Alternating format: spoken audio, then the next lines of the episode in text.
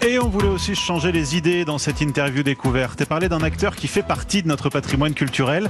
Comment aurait-il joué le confinement à l'écran? Tiens d'ailleurs, je parle de Louis de Funès, puisque sort un livre au titre on ne peut plus clair, Louis de Funès de A à Z, c'est aux éditions Grund. Et vous en êtes l'auteur, Bertrand Dical, bonsoir.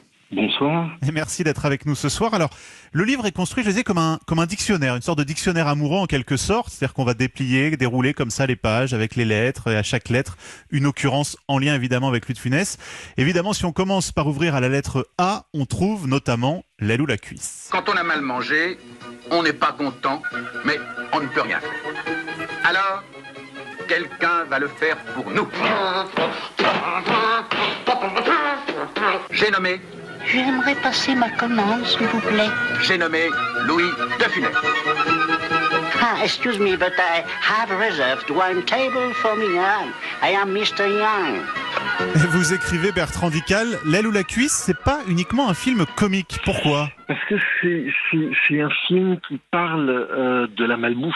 Euh, le mot est né à cette époque-là, au milieu des années 70, parce que c'est quand même un moment où Louis de Funès, c'est pas la première fois, c'est pas la dernière fois de sa carrière, euh, rencontre l'actualité, mais là, à ce moment-là, pour lui, comme pour toute l'équipe de film, du film, pour, pour, pour, pour le réalisateur, pour tout le monde, c'est euh, un vrai combat. Et on l'a un peu oublié d'ailleurs aujourd'hui ce combat. Aujourd'hui, on parle beaucoup du bio, on parle beaucoup de, euh, de du Eh bien manger, euh, des bons produits, des circuits courts, du véganisme, le cas échéant.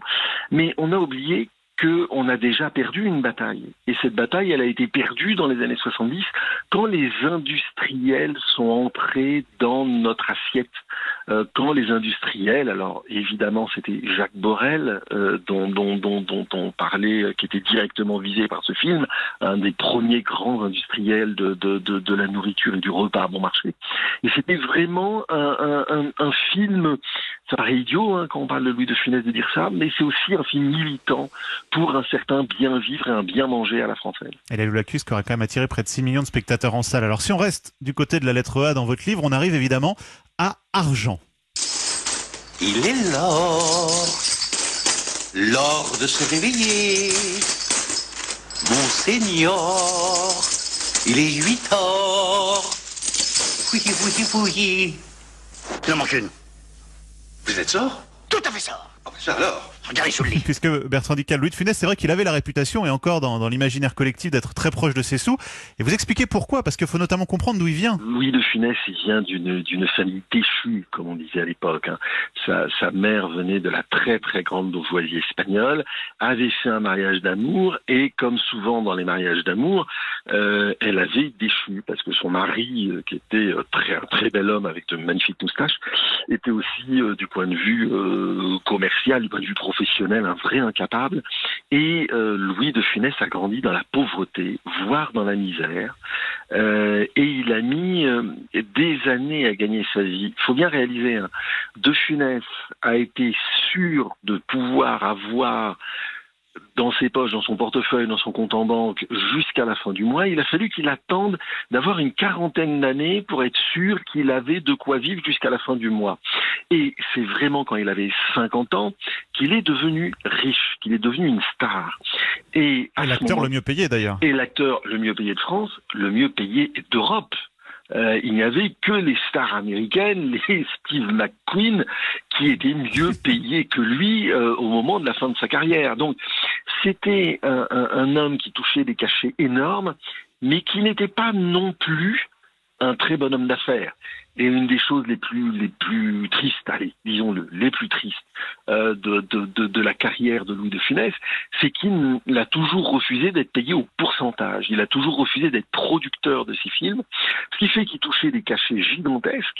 Euh, faut pas oublier que le château de Clermont, un château avec 365 fenêtres, il l'a acheté avec le cachet d'un seul film. Un seul chèque, un seul film. Euh, et il a acheté un château. Euh, magnifique. Et, et, et- mais en revanche, comme il n'était pas payé au pourcentage, il ne touchait rien sur les passages télé. Ses héritiers, ensuite, ses enfants, n'ont rien touché sur euh, la fructification de sa carrière par les producteurs qui ont continué à diffuser, rediffuser, vendre, revendre, parce que peut-être était-il trop près de ses sous et ne voulait-il pas se lancer dans les affaires? Se lancer dans les affaires, signer des contrats avec des participations, des pourcentages, ça l'aurait peut-être rappelé son père qui a raté toutes ces belles affaires et il préférait un seul chèque par film. Et on continue dans cette interview découverte de feuilleter votre livre, Louis de Funès de A à Z, Bertrand Dical. On en arrive évidemment aux aventures de Rabbi Jacob.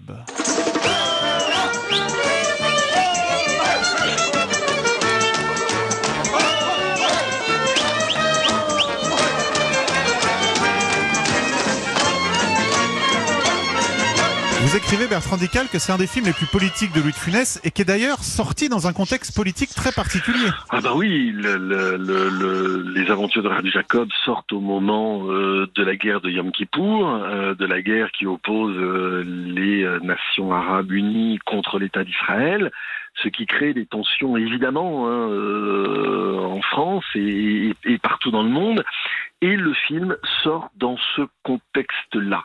Et c'est pas un film qui est uniquement un, un, un, un, film comique. Encore une fois, et peut-être plus que jamais, c'est un film politique, c'est un film antiraciste, euh, ouvertement antiraciste, hein, qui est qui est construit à la limite sur cette réplique-là, qui est euh, Salomon, vous êtes juif. Tant pis, je vous garde. Euh, et, et, et, Gérard Houry, quand, quand, quand il construit le film, c'est ça qu'il a envie de faire dire à Louis de Funès. Il a envie d'attaquer de front le racisme, l'antisémitisme, et aussi de faire entendre une certaine parole tiers-mondiste. Euh, il faut il faut pas oublier qu'il y a aussi le personnage du révolutionnaire qui veut la démocratie dans son pays, qui veut que l'argent du pétrole aille à son peuple euh, et pas uniquement aux puissances occidentales.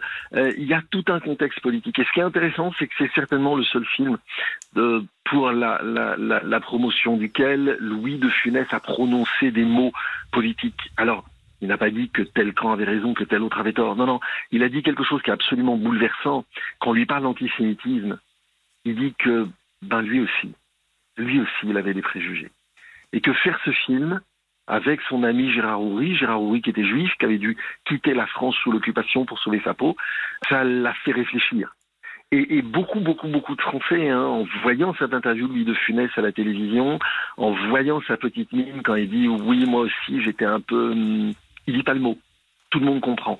Et c'est vraiment un moment d'une force incroyable. Et un certain nombre de critiques de cinéma diront, euh, et il y a une phrase célèbre, qui dit On savait que De Funès savait nous faire rire, on ne savait pas qu'il pouvait nous faire pleurer. Et c'est toute la complexité de, de, ce personnage qui fait maintenant partie de notre patrimoine culturel et qu'on a vraiment plaisir à redécouvrir avec votre livre Bertrand Dical, Louis de Funès de A à Z. Il y a plein d'occurrences, la critique aussi, vous expliquez comment la critique à l'époque n'aimait pas Louis de Funès et finalement quand on voit le succès qu'il connaît aujourd'hui. Merci beaucoup en tout cas, cette éditions Grune, ce livre. Merci beaucoup d'avoir été en ligne avec nous ce soir, Bertrand Dical. Merci à vous, à bientôt. À bientôt.